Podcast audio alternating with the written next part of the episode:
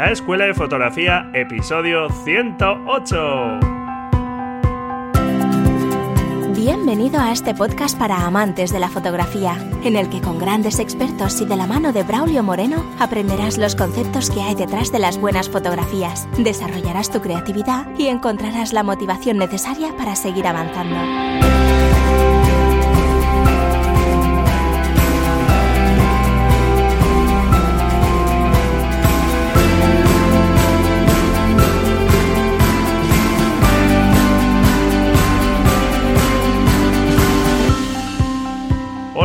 ¿Qué tal? Bienvenido a este nuevo episodio del podcast La Escuela de Fotografía.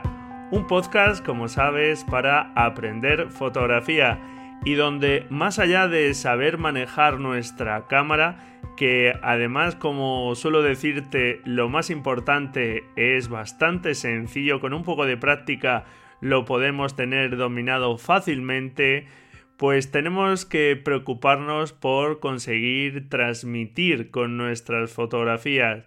Y hoy vamos a tener un fotógrafo invitado especializado en fotografía de retrato.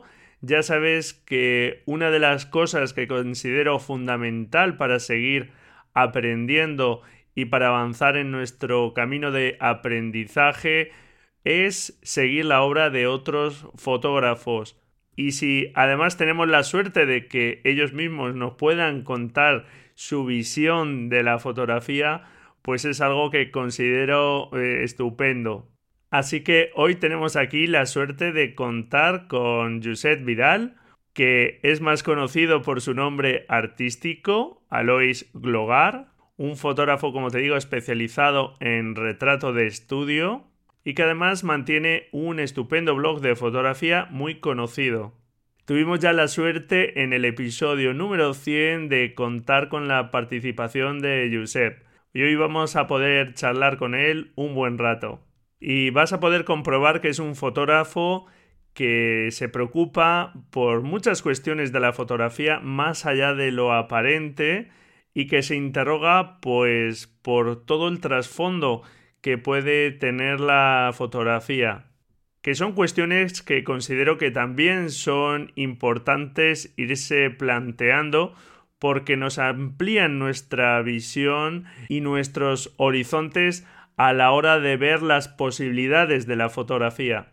Desde un punto de vista quizá un tanto teórico, pero que podemos aplicar, como no, a nuestro trabajo fotográfico, a nuestras fotografías. Y bueno, pues sin dilatarnos más, vamos allá con la entrevista. Bueno, pues tal y como os estoy comentando, hoy tenemos aquí a un fotógrafo experto en fotografía de retrato y también un conocido bloguero. Muchas gracias, Josep, por estar aquí hoy con nosotros. Bienvenido. Muchas gracias a ti, Braulio, por invitarme. Pues un placer, como te digo, tenerte aquí y bueno, pues agradecerte que aceptases mi invitación y también, como no, tu colaboración en el reciente episodio, el episodio número 100. Y bueno, pues todo un placer contar en ese episodio contigo y hoy pues doblemente tenerte, tenerte aquí como invitado. Ah, fue un placer estar en el número 100, la verdad es que para mí, viendo la lista de invitados que tenías, bueno, placer y, un honor. O sea, reuniste, las cosas como son, una lista de invitados eh, excepcional, excepcional. Era un, lujo estar ahí.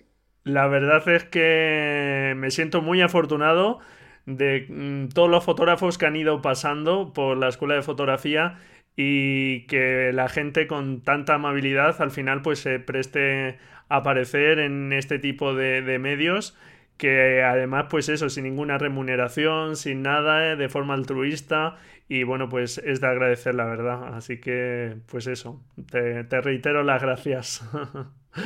Hombre, yo, yo mm, te apunto que seguramente el, resto de compañeros que han pasado por tu programa mm, habrán valorado lo mismo que yo, que decirte, a alguien que, quiere como tú la fotografía, pues que no se le puede decir que no. O sea, tú pides algo y dices, pues por supuesto que sí. O sea, pues dime, dime cuándo.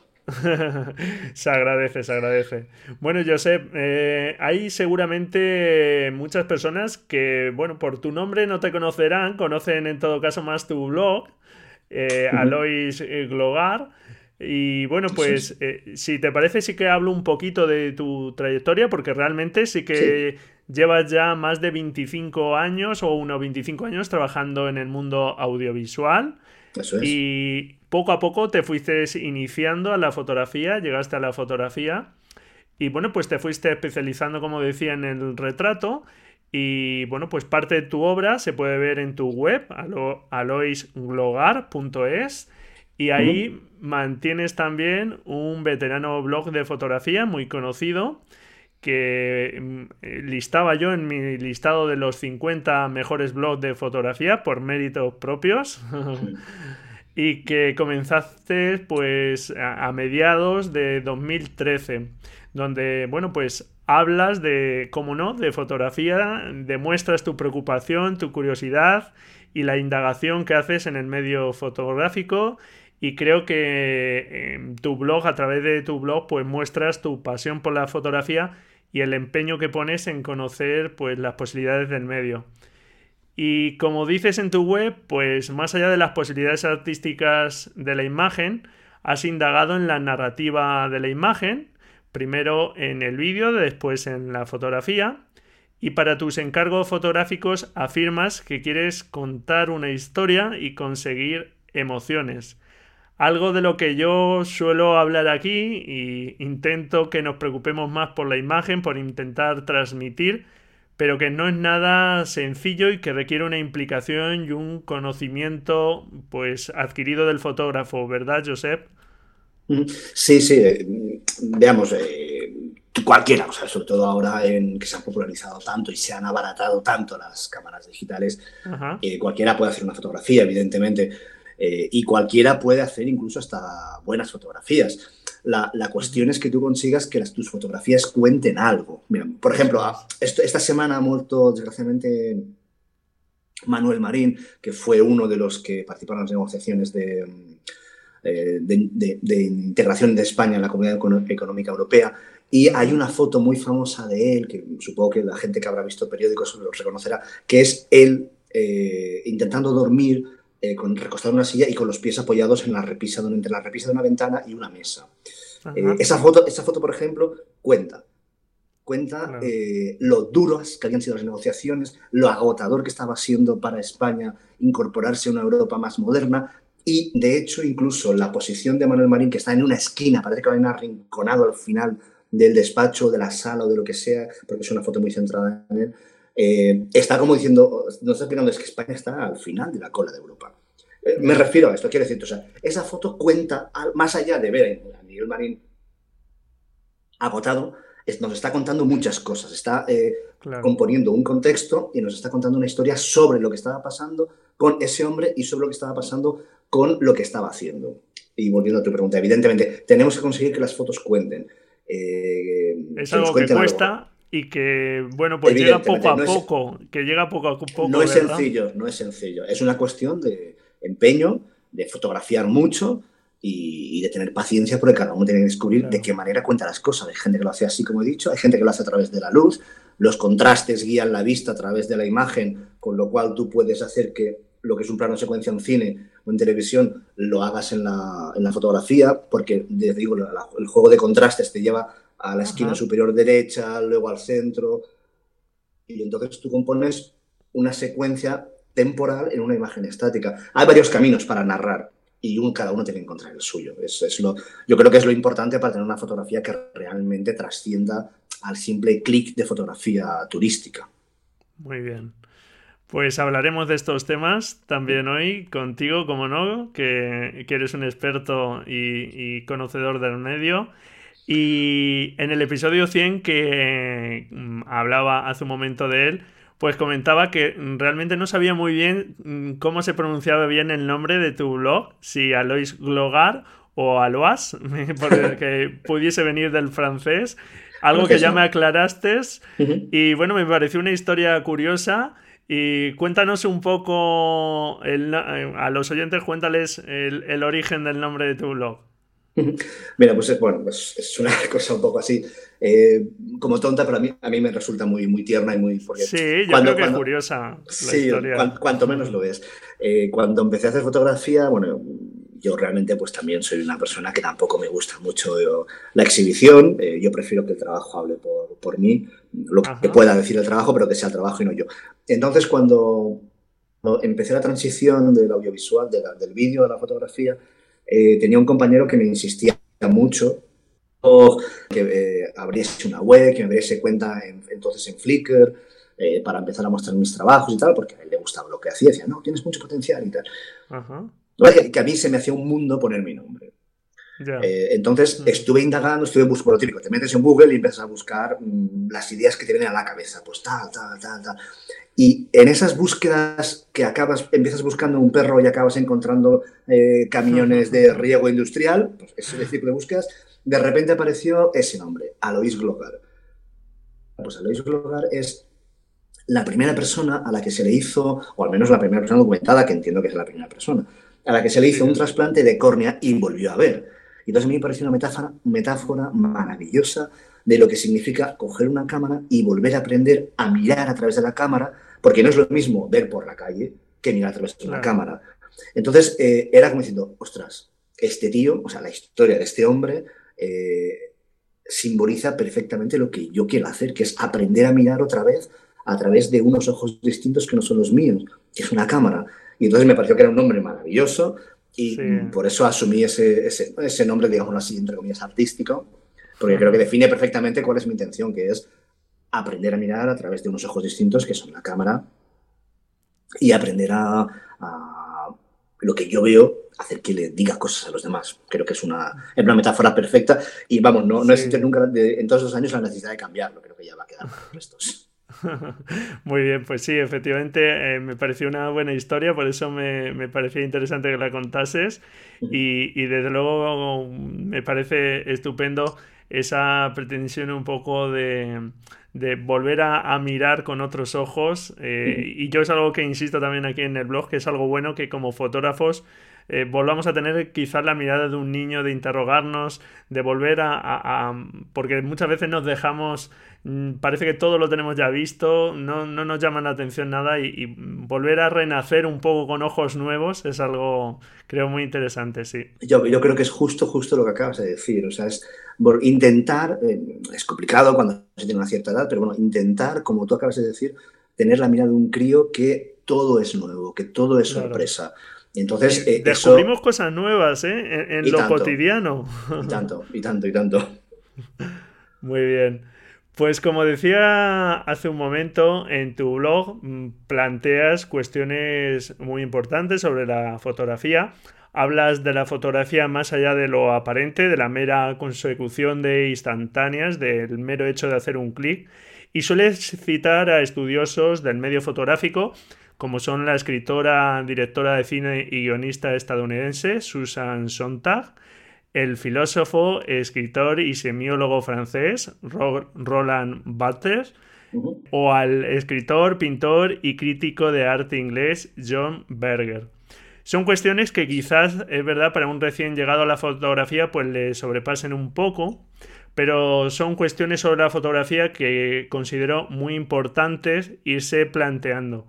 ¿Por qué crees que es tan importante conocer las ideas de estos estudiosos de la fotografía? Pues porque eh, la fotografía no solo, no es, aunque fundamentalmente es imagen, no solo es imagen. Es que, por ejemplo, es como cuando te pones a, abres, Photoshop, colocas la foto de una modelo, de la sesión que has hecho, ¿Sí? y, te pones, y te pones a procesar.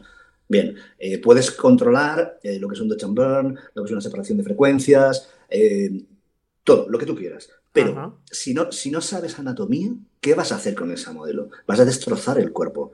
Vas a meter eh, un bíceps con, un, con, una inserción de tendones donde no corresponde.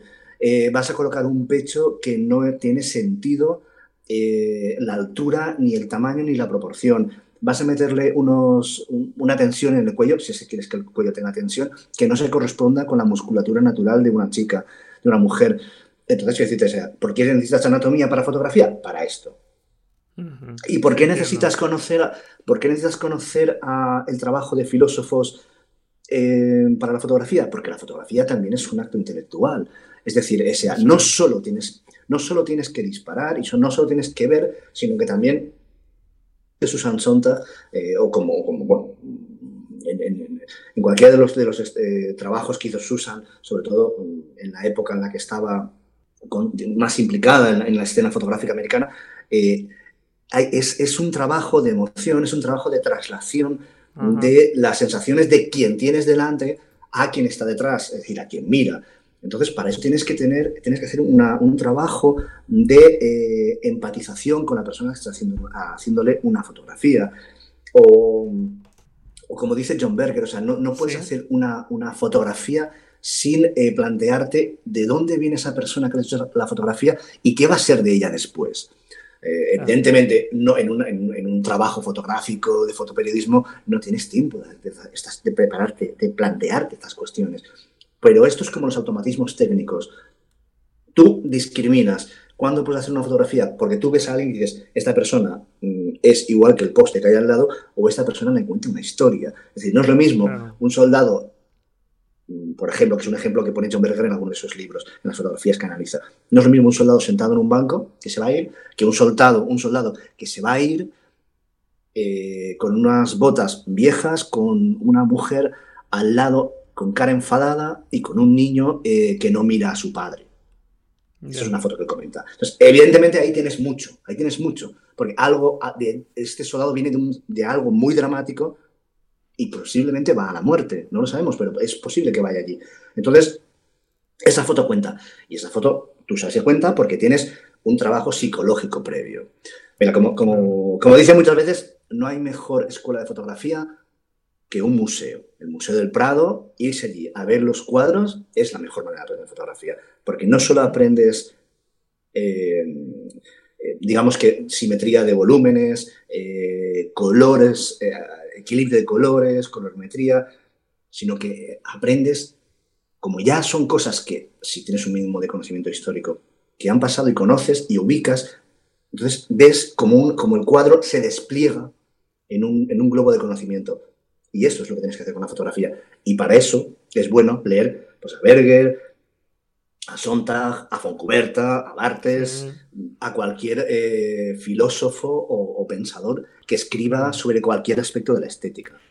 Sí, nos están dando una amplitud de miras, digamos, y unas perspectivas eh, distintas sobre, la fotografía que nos van a hacer disfrutar más eh, todavía y, ver que abarca mucho más de lo que en un principio nos podemos imaginar.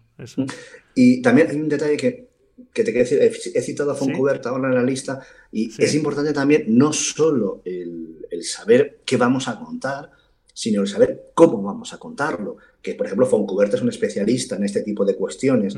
él es el que ha acuñado la posfotografía, como ahora que está en moda la posverdad y, la y los post no sé qué es. Eh, él acuñó la posfotografía antes de todo esto. Es decir, que también no solo tenemos que tener ese globo de conocimiento alrededor de la fotografía, sino también saber cómo plasmarlo y cómo proyectarlo hacia el espectador. Y eso también, por ejemplo, con escritos como los de Foncuberta o como los de Byung-Chul Han, que es un filósofo que también cito alguna vez, eh, coreano, pero que vive en Alemania, prácticamente todo su trabajo es alemán, eh, nos enseñan eso, como te digo, no solo a saber ver, sino también a saber proyectar, que también es importante. Muy bien. Muy bien, pues no nos cabe duda que tenemos que seguir indagando sobre estos autores. Y si te parece, había pensado para que los oyentes eh, sepan un poco, mm, aunque ya lo estamos, estamos hablando sobre ello, sobre el contenido de tu blog, pues hablar de varias de las cuestiones de las que sueles hablar tú en tu blog, que bueno, pues trata sobre qué contiene realmente una fotografía, sobre las verdades y mentiras de la fotografía, sobre su papel comunicativo, artístico, etcétera. Y si te parece, voy a comentar tres o cuatro temas de los que hablas en alguno de tus últimos artículos. y, por ejemplo, en alguno de ellos, en el que titulas ¿Qué contiene de verdad una fotografía? Pues hablas de la evolución nuestra como fotógrafos, que cuando empezamos a fotografiar nuestra decisión es qué vamos a fotografiar, si esto o lo otro, pero que cuando empezamos a pensar más las fotografías, algo que aquí insisto yo, y a construir imágenes, la pregunta pasa a ser eh, cuándo fotografiar. y hablas de que eh, tenemos que conseguir evocar con nuestras fotografías y que una buena fotografía nos tendría que remitir siempre a lo que no se ve. Y comentas que la diferencia entre una buena fotografía y una excepcional es la capacidad que tenga para hacernos sentir la presencia y sobre todo la ausencia. Me parece un tema muy interesante. Háblanos un poco de estas cuestiones. Sí, mira, justamente esto que comentas eh, se podría explicar con la fotografía que te comentaba antes del soldado. Porque tú viendo esa fotografía del soldado, eh, realmente lo que más te impacta es la ausencia. La ausencia de, lo que no hay ahí. O sea, lo que te preguntas es, eh, ¿cómo es posible que este hombre que va a subirse a un tren o a un avión o lo que sea, bueno, realmente es un tren porque es una foto antigua, pero bueno, podríamos trasladarlo a un soldado de, de actual, de cualquier ejército moderno. Este hombre que se va a ir a una zona de combate, ¿cómo es posible que su pareja, su mujer, eh, no tenga cara triste o angustiada, sino tenga cara de enfado, de, estar disgustada con, ese hombre? ¿Y cómo es posible que su hijo no le mire? O sea, algo ha sucedido antes, eh, lo que sea, no lo sabemos, podemos imaginar cada uno en función de, lo que tenga de experiencia vital, eh, imaginar una cosa u otra, pero algo ha pasado. Entonces, eso, eso, es, eso es una fotografía que te, lleva a la, ausencia, a lo que no hay, a lo que no existe. Eh, igual que muchas veces, eh, yendo siendo más local, eh, Alberto García Lix, por ejemplo, tiene, tiene una gran capacidad de ese tipo de cosas. O sea, tú ves las fotos de Alberto García Lix y lo primero que te preguntas es, ¿de dónde viene este tío? ¿Qué, ha vivido este, esta persona para estar así, para tener esta mirada? para mirarse así una, esta cicatriz o para posar de esta determinada manera. Son fotografías que te lanzan preguntas, ¿no? Sí, sí, básicamente lo, que te hacen es preguntarte eh, cómo se ha llegado hasta ahí, eh, qué, qué, historia tiene esta persona. Eh, eso es, evidentemente, o sea, tú tienes una fotografía de cualquier persona famosa en cualquier revista y te puede gustar más o menos y, y bueno, te puede impactar te puede, te, puede, llamar, mejor dicho, pero no te impacta, como dice Roland Barthes, no tiene ese puntum que hace que reaccione algo de ti. Entonces, pero por eso te decía que una fotografía buena, como puede ser esa, como puede ser cualquiera de las que vemos en revistas de, por más calidad, yo que sé, de Harper's Bazaar o algo así, que son fotografías técnicamente impecables, no hay nada que decir de esas fotografías, eh, porque además son, están muy bien tratadas, incluso a nivel de, de piel, de texturas y tal pero son fotografías que transmiten poco en realidad. Sin embargo, lo que te digo, fotografías de Alberto García Lix o de o como está el soldado que te comentaba, eh, pues en fin, o sea, te, te, lanzan hacia la historia de ese personaje y tienen, como te digo, lo que dice Ron Martés, el puntum, que es que te hace, te pincha algo dentro de ti, que hace que te preguntes qué, por qué, cómo, desde dónde. Eso, eso es lo que diferencia claramente una fotografía muy buena como la de Harper's de una fotografía excepcional. La diferencia es clara, yo creo. Y ese, ese cuando fotografiar, ese momento, ese evocar de una fotografía, ¿realmente es aplicable, crees, a cualquier disciplina de la fotografía? Hombre, no, no, porque, eh, a ver, no con matices. por, ejemplo, hmm. porque, por ejemplo, en fotografía de moda en, o en fotografía de, producto, fotografía de producto, evidentemente no, porque es un producto colocado eh, que se ilumina de la manera conveniente y ya está. Entonces, ahí sí que tendríamos que hablar de otros temas, pero el, el momento, el cuándo, eh, implica una presencia humana. Y en fotografía de modelos, por ejemplo, el, aunque es menos importante, pero sí que no es lo mismo eh, fotografiar con determinada composición de paso o con determinada composición de mirada o sonrisa que otra. O sea, puede ser una sonrisa muy llena o muy vacía, que es como cuando la estiras. Y en cuanto al fotoperiodismo, que es un poco la, la, imagen, si no recuerdo mal, que yo tenía en el blog, creo que era de, de, la playa de Lesbos, si no recuerdo Eso es, de unos refugiados, sí. Por cierto, en las notas del programa dejo el enlace al artículo para que los oyentes puedan echarle un vistazo, por supuesto. Sí, además, solo por ver la fotografía merece la pena que vayan porque es que la foto es. No, y por el contenido, y por el contenido del artículo. Espero, espero que también. No eh, seas humilde, hombre, está muy bien. pero que hablando de lo que hablamos, gracias. Eh, esa fotografía, por ejemplo, tiene el momento justo, el momento justo en el que el padre está haciendo todo por salvar a su hijo, está dispuesto a irse al fondo del mar eh, si el hijo llega a la, llega a la lancha de salvavidas. O sea, en, otro momento sería una, una, foto que te diría, bueno, pues ahí van al agua, o en otro momento estaría ya el señor subida en la barca, seguirían siendo fotos duras, fotos impactantes. Pero esta foto lo que te dice es hasta dónde llega un padre por su hijo. Hasta, hasta morir si hace falta para que su hijo se salve. Esa foto te cuenta mucho más. Y ese es el momento, ese es el instante que el fotoperiodista en una fracción de segundo ha sido capaz de, ver o si ha hecho una ráfaga, que tampoco vamos a ser inocentes, eh, ha sabido seleccionar también. Ya. Sí, sería un poco como ese momento decisivo, ¿no? De Cartier-Bresson, sí, para añadir. sí, sí, sí, sí, sí, totalmente de acuerdo, sí.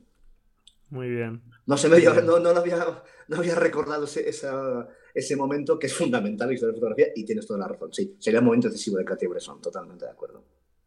Muy bien. Y que cada uno mm, tendríamos nuestro momento. No es un momento universal, por supuesto. Y que tenemos que ir descubriendo los, nuestros momentos. Cómo no, nos mostramos nosotros, ¿no? Cómo hablamos nosotros a través de nuestras fotografías. Sí, sí. Además, hay, hay es, es fácil buscarlo en Google. Eh, fotógrafos que en situaciones de, de pues de, de sobre todo son reporteros de guerra, eh, que fotografían a fotógrafos que hacen fotos y a lo mejor ves, pues yo qué sé, pues ves un, lo típico, ¿no? De la desgraciada imagen de un soldado que está muerto en el suelo y hay, o, un civil, desgraciadamente suelen ser más civiles que soldados, y hay como 5, 6, 7, 8 fotógrafos haciendo una fotografía. Y alguien les hace una fotografía a ellos. Se ve que mucha gente hace una Luego, si rastreas un poco los nombres, si tienes la suerte de que pongan los nombres, eh, verás que esa fotografía no tiene nada que ver con lo que hace eh, uno con el otro. Y están los dos a la misma distancia de la persona en el suelo, eh, a la misma hora, la misma luz, la misma... todo. Pero la visión es distinta, no tiene nada que ver. Porque como tú, como tú bien decías, ese momento es distinto. Un segundo antes, un segundo después, pues no, no, tiene, nada, no tiene nada que ver. Eso es. Muy bien. Pues en alguno de tus artículos, eh, que quiero citar también, pues porque aquí hablamos de que muchas veces es bueno buscar un estilo propio personal, que es algo que es bueno, que es deseable, pero en el artículo que titulas eh, ¿Qué te distingue del resto de fotógrafos? Pues hablas del riesgo que puede suponer para un fotógrafo anclarse a un determinado tipo de fotografía y no salir de ese estilo porque es el que se espera de ellos. Y afirmas que lo que realmente nos puede separar de otros fotógrafos es el tema, ese tema habitual, nuestro, propio, que debemos ir descubriendo, ¿verdad? Sí, sí, totalmente. porque, eh, a ver, mm, cada uno, ves por aquí, ahí por ejemplo cito a una de las personas que, vamos, que yo más admiro, porque además la, Ah, tengo la, gran suerte, no somos amigos, ya me gustaría a mí, pero tengo la gran suerte de conocerla en persona, que es Cristina García Rodero. Eh, ella tiene, tiene un, un, tema que es, que es la, la, la, ambición de conocimiento antropológico de todo. O sea, ella ha hecho, es que ha hecho eh, series de porno, series de, como además están citados en el artículo, eh, series, y si no recuerdo mal, los linké también, series de vudú, eh, series de procesiones, eh, un trabajo maravilloso que se llama Tierra de Sueños sobre los desheredados de la Fundación de Vicente Ferrer en la India. y todo eso al final, si te fijas, que, que son trabajos distintos, no tiene nada que ver. o sea, una foto, lo, que hizo, lo que hizo en el salón de. No me acuerdo qué año fue, pero en el salón por, Saló Erotic de Barcelona, creo que se llamaba. Bueno, es, una, es un, formalmente es distinto, no tiene que ver con, además con lo que hizo en Jamaica con el vudú, ni con lo que hizo en los pueblos de la España profunda, ni con... Formalmente son distintos, de hecho pasa de blanco y negro, color, tal. Pero, pero, lo, que lo, que lo que impulsa todo eso es el deseo de Cristina García Rodero de conocer a la gente, a la esencia de la gente, a la esencia de la gente.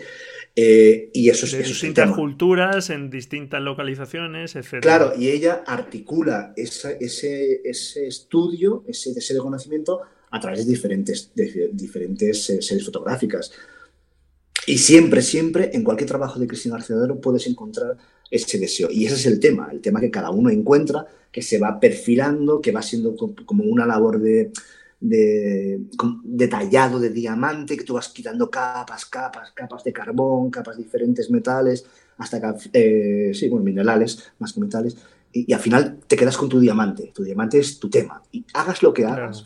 fotografías niños, fotografías pájaros, fotografías modelos, fotografías lo que sea, eh, ese tema estará ahí. O debería de estar ahí. Y eso, evidentemente, eso sí que te hace un fotógrafo, mm, por lo, como mínimo, a mirar. Porque si tienes un tema, tienes algo que contar.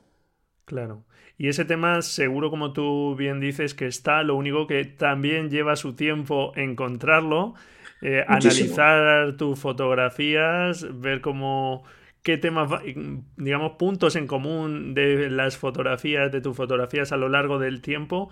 Y parece que no, pero si hacemos ese ejercicio, todos empezamos a encontrar ciertos patrones que quizá nos puedan estar dando pistas de, qué nos gusta hablar, cómo nos gusta hablar y, digamos los temas que, están ahí un poco subyacentes a, todo nuestro trabajo fotográfico. Ya es algo muy interesante, sin duda.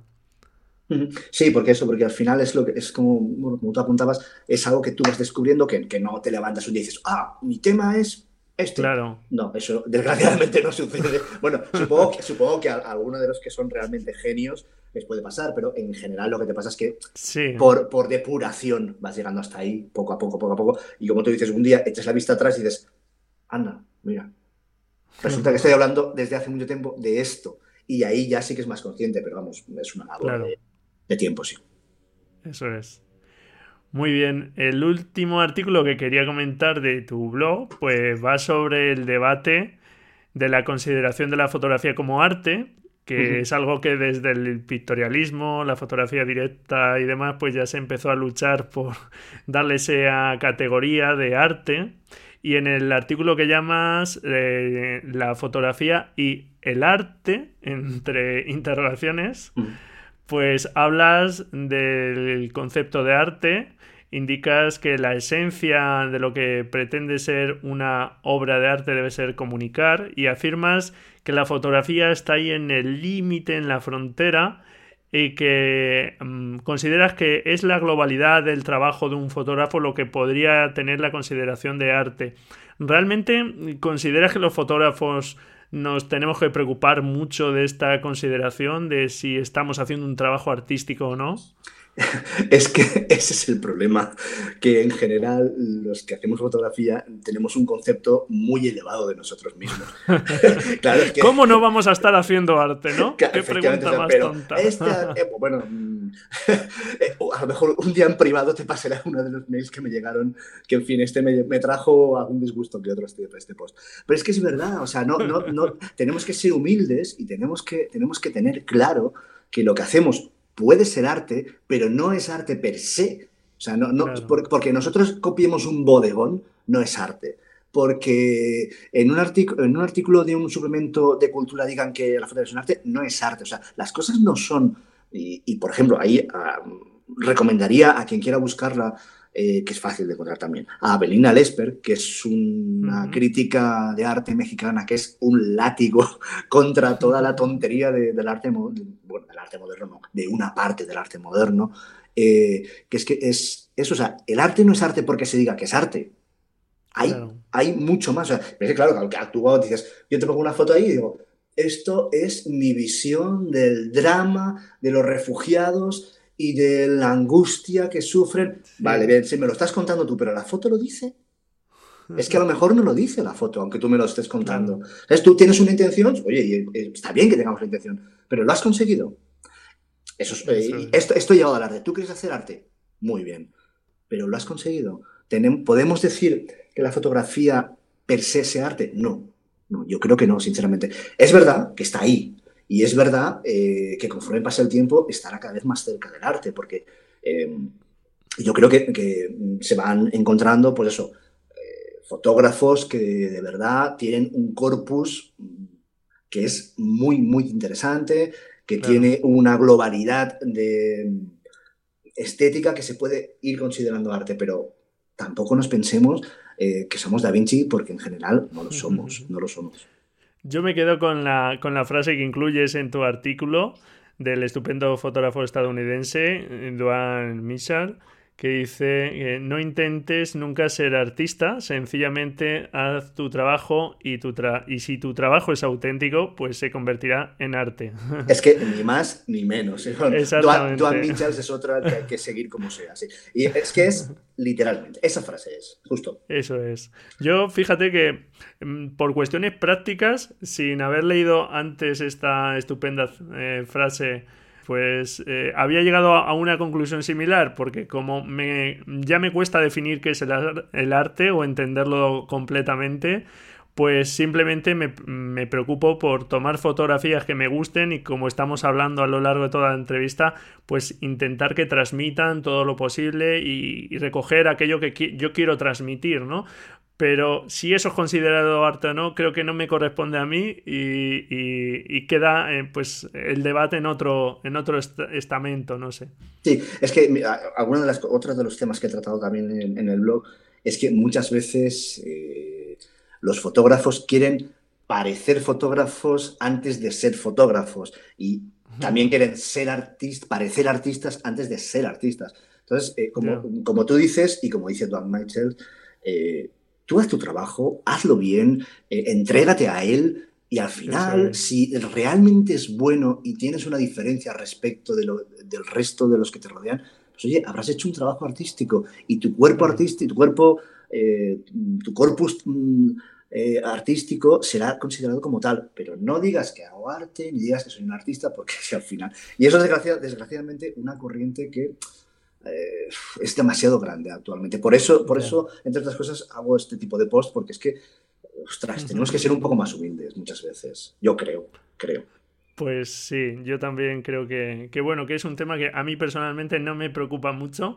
ya veremos el cuerpo de obra que, dejo. Seguramente ni de lejos va a ser considerado ninguna obra de arte, o sea que no me preocupa.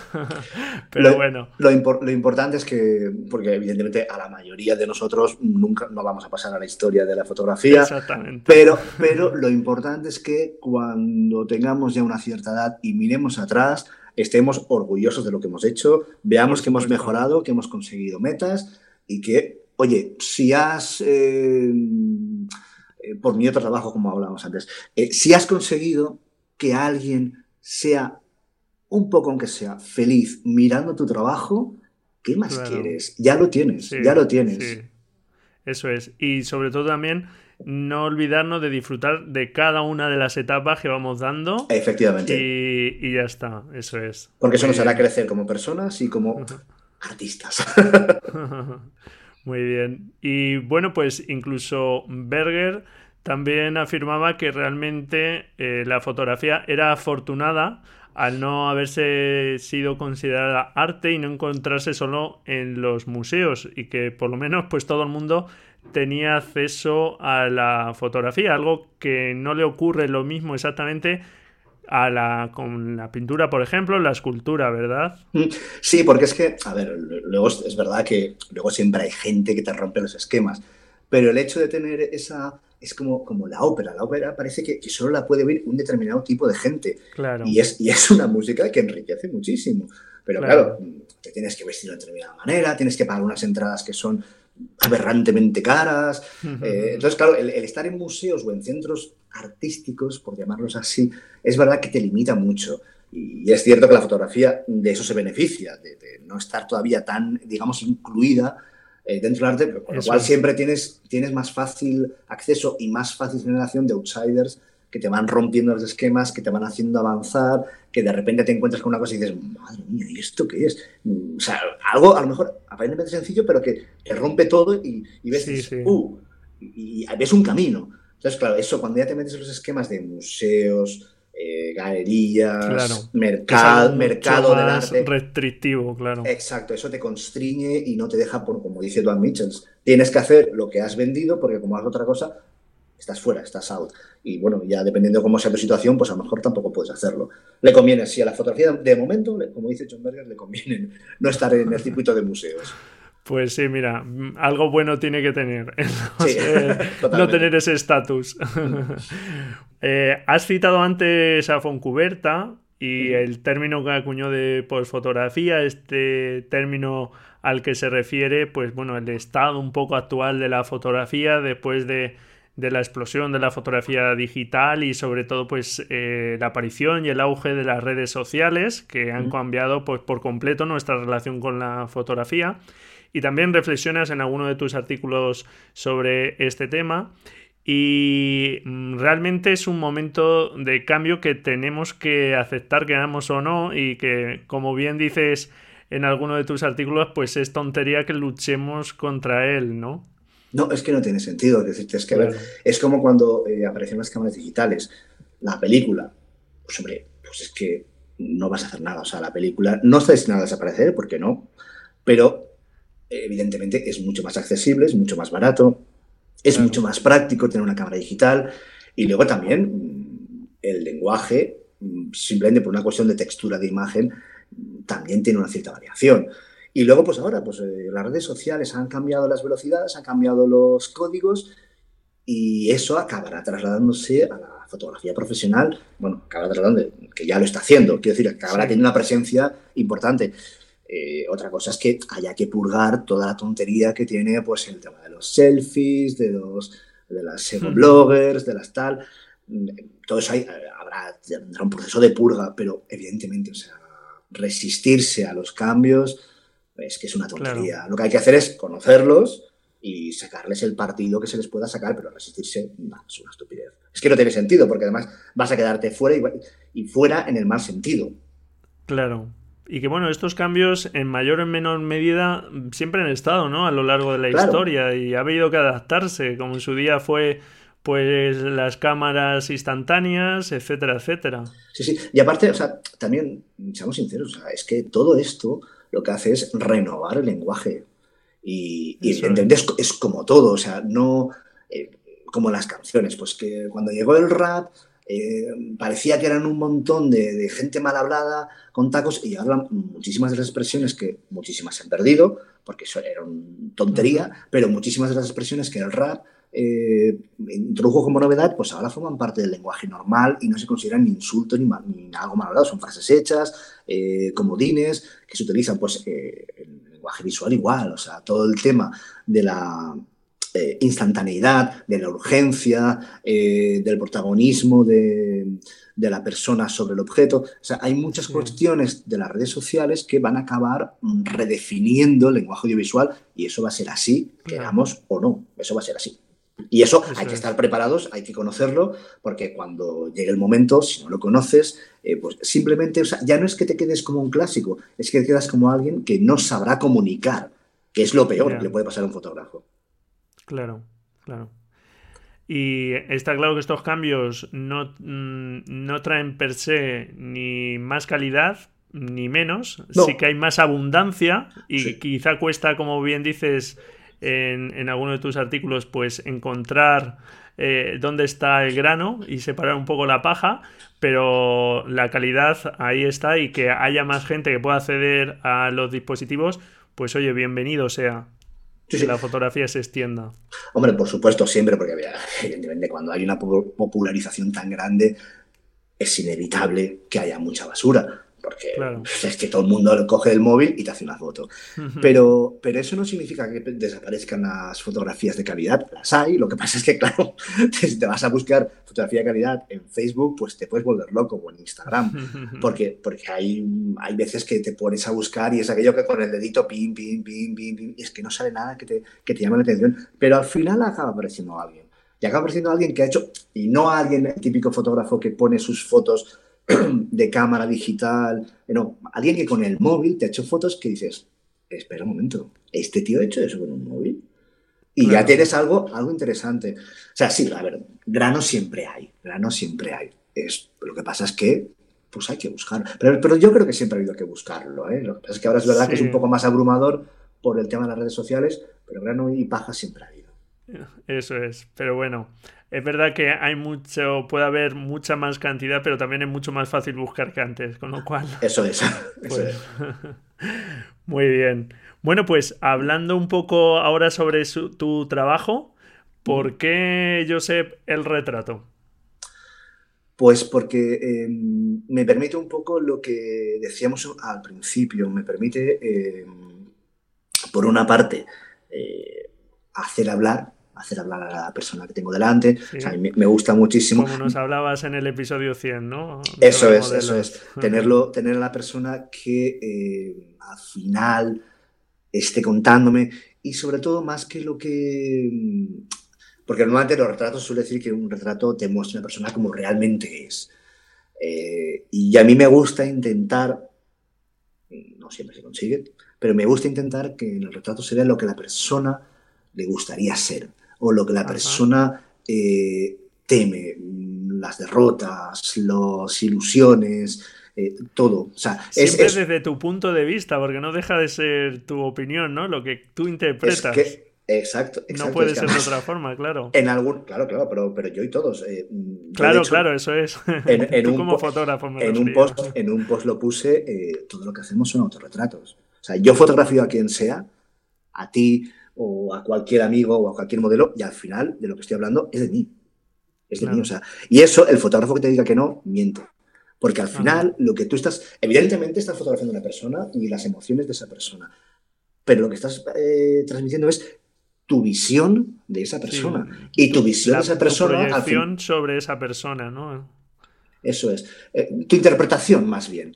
Eh, y al final, de lo que estás hablando es, de ti. O sea, tú, tú quieres hablar de esa persona y, lo estás haciendo, pero claro, es que tú. Es, eh, imagínate que nos ponemos tú y yo en el mismo estudio con la misma persona y estamos haciendo la sesión tranquilos, sin prisas, hablando con el modelo para que se vaya aligerando, liberando, relajando, se muestre cómo es y hacemos, vamos haciendo nuestros clics. Al final, cuando comparemos las fotos, si llegamos al acuerdo que vamos a hacer los clics al mismo tiempo de un, dos, tres, clic, un, dos, tres, clic, tu foto no tendrá nada que ver con la mía ni la mía con la tuya. No significa que una sea mejor que la otra, pero es que no tiene nada que ver, porque tú estarás mirando ese gesto desde tu experiencia vital y yo desde la mía. Entonces, evidentemente, evidentemente, yo lo que voy a intentar es que, que no nos conozca, ni a nosotros, ni, al modelo, eh, vea algo, vea algo que le, como, decía, como decíamos antes de Bartés, que sienta ese puntum y eh, reacciona. Además, yo siempre he dicho una cosa, y es que un retrato funciona cuando, o sea, un retrato es bueno, mejor dicho, cuando funciona como espejo de la persona que mira. Es decir, cuando la persona que mira ve algo suyo en ese retrato, porque no puedes pretender que alguien entienda o conozca algo de una persona que no conoce. Eso, es un poco iluso. Pero si consigues que esa, esa sensación que la persona estaba manifestando, si es real, pinche en la persona que está mirando, hay una conexión, se produce eh, una comunicación y ahí es cuando el retrato funciona. Y por eso me gustan los retratos, porque los retratos es mucho más digamos, eh, factible conseguir esa comunicación con el espectador, desde mi punto de vista. Claro. Y te centras sobre todo en retrato de estudio. ¿Por qué el estudio? Porque quita distracciones. Quita distracciones. O sea, a ver, cuando hago una serie, en la web se puede ver, cuando son series, sí que necesito eh, un, entorno, porque me crea, me crea eh, parte de la historia que quiero contar sí, hay un contexto, ¿no? Exacto, hay, un, contexto. Eso es, que apoya y aporta. Pero un retrato, eh, todo lo que sea, a ver, a menos que fuese un retrato, eh, digámoslo así, eh, biográfico, en el que yo quiero que un escritor se muestre como escritor, pues bueno, entonces pues, está bien que esté en su, en su escritorio, con sus libros al fondo y tal. Pero si estamos hablando de algo más personal, más íntimo, más pues por ejemplo, hay, hay, un, hay una foto que yo le puedo hacer a, Víctor Janeiro, que es el, hermano de Jesulín, que toda la gente sabrá quién es. E, esa foto estábamos hablando de, del miedo real que él tenía a morir cada vez que salía a una plaza, porque, en fin, te viene un animal de 700 kilos que no hace falta que te cornee, te puede dar un golpe y hundirte tres costillas y perforarte un pulmón. Entonces, eh, quiero decir, o sea, que ahí, si hablamos del miedo, yo no necesito que ese hombre esté puesto en contexto necesito que a él se le vea el, el, agobio, la angustia, ¿sabes? Entonces, por, eso, por eso el retrato en estudio, porque te centras en la persona y te centras en lo que comunica o en lo que no comunica. A veces eh, el silencio es tan atronador como un grito. Y a veces también. habla. Claro, a veces también, La luz y la sombra, ¿no? Eso, sobre todo la sombra. sobre todo la sombra. Eh, que por cierto, mm, si alguien no lo conoce, El elogio de la sombra eh, de Taniciro, ahí no me acuerdo ahora bien del nombre, pero bueno. Yo tampoco me acuerdo del nombre. Si pones El elogio de la sombra en Google, no pasa nada, cualquiera lo puede encontrar. Es un libro que, fíjate que es un libro de arquitectura, lo que hablábamos antes, pero es fundamental para cualquier fotógrafo. Eh, eso es. Y volviendo, y volviendo a, lo que, a lo que decíamos, pues eso, que a veces no siempre hay que comunicar, a veces el silencio y la ausencia de es tan, tan duro y tan intenso como, como cualquier otra cosa. No, no, no, hay que, no hay que cegarse en el tengo que contar, tengo que contar. A veces es, bueno que haya un poco de hielo y de frío. Claro. Nos decía Tino Soriano eh, en ese episodio número 100 que le gustaba que las imágenes no contasen todo, que, quedasen ahí unos puntos suspensivos y son esos interrogantes que también comentábamos un poco antes. Mm. Muy bien. Bueno, alguno, cuéntanos algunos de tus referentes en la fotografía. Eh, Cristina García Rodero. Es que no hay. Es que es Dios. es, que es, Dios. Estás enamorado, ¿no? de esa fotografía. Absolutamente. Sí, ¿sabes qué pasa? Que, sobre todo porque es que ella es un poco lo que yo, lo que yo te decía antes. O sea, yo he oído varias conferencias suyas, he estado en exposiciones, en, charlas con ella. Y es una persona que te hace la charla, te hace la presentación y luego puede estar el doble de tiempo hablando con la gente, explicando cosas. Eh, diciendo eh, eh, cualquier eh, explicación que se, le, que se le requiera. O sea, es de una generosidad absolutamente brutal, brutal. yo creo que ella, Alberto García Lix también, por ejemplo, es una persona a la que... Es Con Cristina, por ejemplo, perdona que te corte, Josep, no he tenido la suerte de coincidir pero bueno, claro, es una de nuestras fotógrafas referentes en España. y, con García Lix, por ejemplo, sí coincidí el año pasado en Fotogenio, en una charla que dio en, Murcia, en Mazarrón. Impacta, claro, también. Sí, claro, o sea, primero porque ese hombre con esa voz, ya directamente como te quedé, uh, espera. Yo, yo, tuve la suerte, o sea, yo a Alberto García Lix lo, lo conocí por una amiga común eh, cuando yo estaba empezando eh, y me lo presentó. Y además, tú, esto que las amigas hacen cosas. dice, mira, es fotógrafo. Y yo, perdón, no le digas eso a Alberto García Lix de mí. yo, yo, solo quería que la tierra me tragase. Y, el tío me dijo, ah, sí, eres fotógrafo, así con esa voz que tiene. Y yo pensando, ahora va a empezar el, choteo. Me dice, enséñame cosas tuyas. Y el tío estuvo 20 minutos mirando mi Flickr con tranquilidad, explicándome, diciendo, o sea, con una generosidad que dices, yo esperaba que el tío dijera, dijera otro fotógrafo, anda, venga, adiós, hasta luego. Muy bien, muy bonito. Sí, sí, sí, venga, la palmadita y arreando. Pero no, no, o sea, eh, y, luego, pues ya digo, tuvo la pacita, también es verdad que venía, yo venía un poco recomendado. Pero bueno, que te quiero decir que, al final es gente generosa. Sí, sí, sí, sí. Y es, y es imposible no, no, eh, no coincidir con ellos. Y, ya y sobre todo, bueno, aparte de la, de la generosidad. O sea, Alberto García Lix es una persona que tiene una obra que sobre todo es de una depuración eh, y de un minimalismo brutal. O sea, cuenta cosas y ha sido. Eh, y sobre todo porque él ha conseguido separar, aunque es verdad que la obra está muy ligada a su espacio vital y a su recorrido vital, eh, ha conseguido separar un poco su, vivencia, o sea, su, su vivir al límite con lo que, con lo que representa, es mucho más poético. Sí, sí, sí, sí. Su vivencia sin duda quedan ahí plasmadas en sus fotografías. Bueno, pues estupendas referencias estas que, nos deja nada más y nada menos que premios nacionales de fotografía, con lo cual pues ahí tenemos una obra magnífica.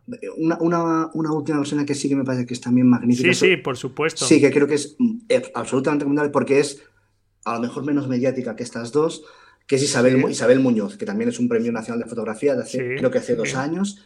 Sí, si no me equivoco, hace dos años, sí. Y es, o sea, que es, curioso porque siendo una fotógrafa tan importante y tan premiada, no es tan conocida.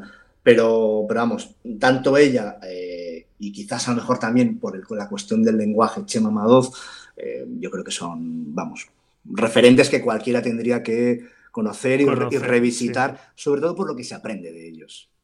Muy bien, pues son unas referencias indispensables y estupendas, como bien dices. Creo que sí. Muy bien, Josep, pues tampoco te quiero cansar más, llevamos ya un buen rato. Es un placer. Y nada, pues no sé si quieres añadir algo más. No, simplemente que, la gente que esté que esté comenzando, que esté intentando hacer cosas de fotografía, que pues eso, que no, que no se pierda en querer ser y que se preocupe más en ser en, estudiar, en formarse, que nunca, que, no se pierdan en, parecer fotógrafos y que se, se, centren en ser fotógrafos. Que al final, si es así, acabarán, como decía John Mitchell, acabarán siendo fotógrafos, muy buenos probablemente. Pero si nos perdemos en el, ¿cómo se dice ahora? En el postureo de eh, parecer tal, no. O sea, eh, que sean humildes, eh, que sean estudiosos, y que no desprecien ninguna rama de la cultura porque cualquier cosa que lean y cualquier cosa que vean les va a ayudar a ser mejores fotógrafos. Pues son unas recomendaciones estupendas. Aquí en la Escuela de Fotografía hacemos mucho hincapié en que hay que ir mucho más allá del manejo de la cámara, de preocuparnos simplemente por equipo fotográfico y demás, empezar a transmitir y, como tú dices, pues ampliar nuestros conocimientos de cualquier aspecto de la fotografía. A mí me apasiona cualquier aspecto que tiene que ver con la fotografía. Creo que esa curiosidad y esa, eh, tener esa preocupación por ir ampliando nuestros conocimientos, como bien dices, es algo estupendo. Así que es un consejo pues muy, muy bueno y creo muy acertado y muy a tener en cuenta. Espero que sí. Bueno, pues José, ha sido todo un placer tenerte aquí, que nos hayas ido comentando pues, eh, pues tu forma de ver y entender la fotografía y, cómo no, pues recomendar a todos los oyentes. Creo que hemos dejado buena muestra de tu conocimiento y pues eh, tu preocupación por el medio y no se pueden perder tu estupendo blog en aloisgoglar.es pues es un blog indispensable. Mira, que cualquiera que quiera comentar lo que sea, yo mm, contesto a todo el mundo y además es siempre un placer porque siempre se aprenden cosas de los comentarios que, deja la gente. Eso es, muy bien. Pues muchísimas gracias por haber estado aquí y un abrazo fuerte, Josep. Otro de vuelta, Braulio. Un abrazo muy grande. Venga, hasta otra, ah, adiós. hasta luego. Y bueno, pues hasta aquí este episodio. Como has podido ver, pues Josep Vidal es un fotógrafo que se preocupa mucho por conocer el medio, por conocer también los aspectos más teóricos, pero que como te decía al principio, pues tienen al final una aplicación práctica porque lo puedes intentar plasmar todo eso en tus fotografías. No es algo sencillo como hemos hablado, pero si interioriza su importancia y poco a poco vamos pensando más nuestras fotografías, vamos a poder transmitir mejor con ellas y van a ser mejores fotografías. No dejes de echar un vistazo a su blog aloisglogar.es. Encantado si me dejas tu valoración y tu reseña en iTunes, tus comentarios y tus me gusta en iBox Muchísimas gracias por estar ahí, al otro lado, felices fotografías y nos escuchamos la próxima semana, si tú quieres, claro. Adiós.